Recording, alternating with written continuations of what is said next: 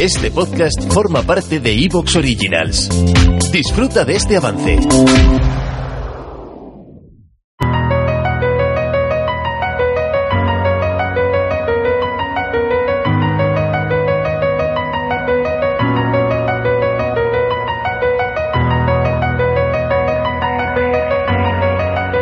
Nuestra percepción sobre el tamaño de la galaxia en cuanto a planetas ha ido cambiando de una forma muy marcada con el paso de las décadas. No hace tanto, a finales del siglo XX, la idea predominante era que la mayoría de estrellas seguramente estaban solas, que no tenían ningún planeta a su alrededor. De hecho, esto seguramente cualquier persona que estudiase a principios de los 90, finales de los 80, lo puede recordar porque se enseñaba así, al menos en algunos lugares, no puedo decir que en todos fuese así, pero era la idea predominante en aquella época, que la mayor parte de estrellas estarían solas y que los planetas, por tanto, por definición, serían muy escasos en una galaxia como la Vía Láctea. Y con el paso del tiempo, esa imagen ha ido transformándose hasta convertirse en lo opuesto. Porque ahora la expectativa que se tiene es que todas las estrellas tienen de media como mínimo un planeta a su alrededor. Hay que recordar, la Vía Láctea se suele decir que tiene unos 200.000 millones de estrellas y por tanto se puede decir también que tendrá como mínimo 200.000 millones de planetas. Son muchos mundos alrededor de otras estrellas y poco a poco vamos descubriendo algunos de esos mundos, pero hay muchas técnicas diferentes que se pueden utilizar para encontrar esos exoplanetas.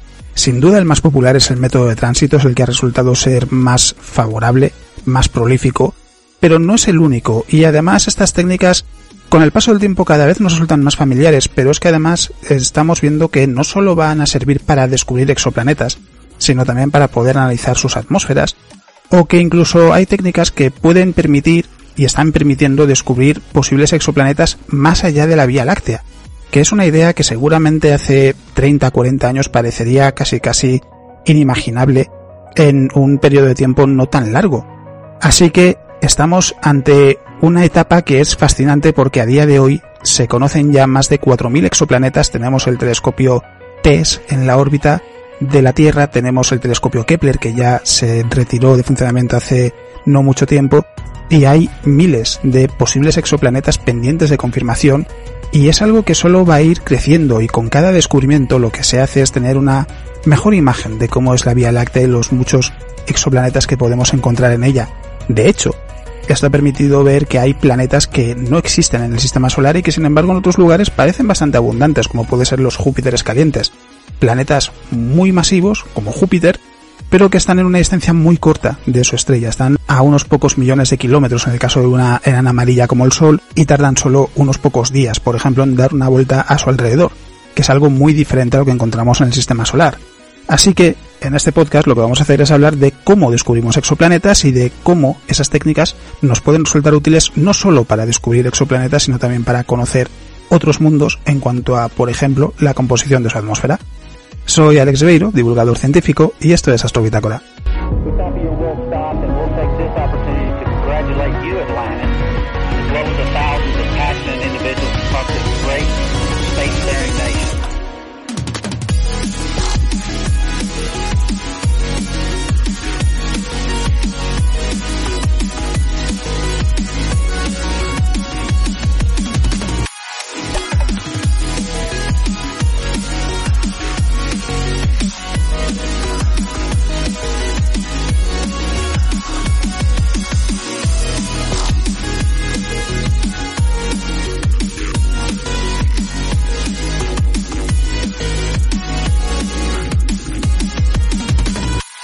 Así que como siempre vamos a empezar repasando las noticias más interesantes de las últimas dos semanas. Y vamos a comenzar por un estudio que personalmente me parece muy interesante porque un grupo de investigadores ha planteado construir una colonia espacial que fuese ampliable y es una idea que pensándolo en términos prácticos resulta muy interesante porque básicamente lo que han dicho es que esta colonia espacial se podría ir expandiendo a lo largo del tiempo y es una alternativa frente a la colonización de otros lugares del sistema solar por medio de bases en la superficie de la Luna, por ejemplo, o la superficie de Marte. Hay que recordar que en la cultura popular seguramente la idea más frecuente es la de establecer una base permanente en otros lugares del sistema solar. No se suele pensar tanto en tener asentamientos en el espacio, Y la colonización de un lugar como Marte, por ejemplo, tiene muchos inconvenientes. Es un lugar que no es habitable por sí mismo, es decir, hace falta crear un entorno a medida, un, entorno artificial dentro de la superficie de Marte, dentro del contexto que nos ofrece Marte, pero no deja de ser crear un entorno artificial. Esto en realidad es un paralelismo directo con construir una base en el espacio. Es decir, estamos haciendo exactamente lo mismo, construir un entorno a medida, con la diferencia de que en el espacio tenemos que construir toda la estructura Mientras que en Marte es cierto que podemos utilizar los recursos que nos ofrece el planeta. En el espacio tendríamos que llevarlo todo desde la Tierra, por ejemplo, o desde asteroides cercanos. Es decir, en ese sentido sí es verdad que hay una facilidad que no ofrece la construcción en el espacio que es disponibilidad de recursos. Pero al margen de eso, lo cierto es que esa base permanente estaría en un pozo gravitacional. Es decir, llegar hasta allí requiere más energía que llegar a una colonia espacial. O para salir desde allí.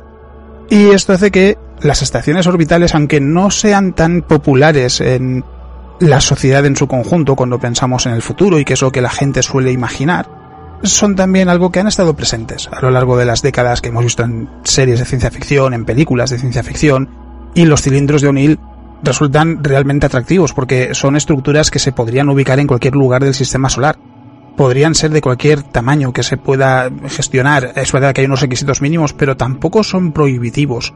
En cuanto a que a día de hoy no tenemos la capacidad de construirlos, pero no estamos hablando de estructuras que sean gigantescas. Y además, no solo eso, es que cada asentamiento podría tener diferentes características, diferente temperatura, clima, gravedad, incluso la duración del día podría ser diferente en cada una de esas estaciones. Pero como digo, estamos todavía muy lejos de poder crear una colonia espacial que pueda acoger a una población de forma permanente. Y este estudio lo que intenta es hacer que eso se convierta en algo más cercano a la realidad, porque lo que explican es cómo se podría construir una colonia espacial formada por cilindros concéntricos, es decir, estamos hablando de un cilindro de O'Neill, que tendría capacidad para albergar hasta 8.000 personas y que, lógicamente, estamos hablando de una población que no sería pequeña y hay que enfrentarse a algunos problemas que surgirán del hecho de vivir en el espacio. Los autores lo que dicen es que hay cinco grandes desafíos que han intentado resolver al plantear la construcción de esta colonia, que son... ¿Te está gustando lo que escuchas? Este podcast forma parte de Evox Originals y puedes escucharlo completo y gratis desde la aplicación de Evox. Instálala desde tu store y suscríbete a él para no perderte ningún episodio.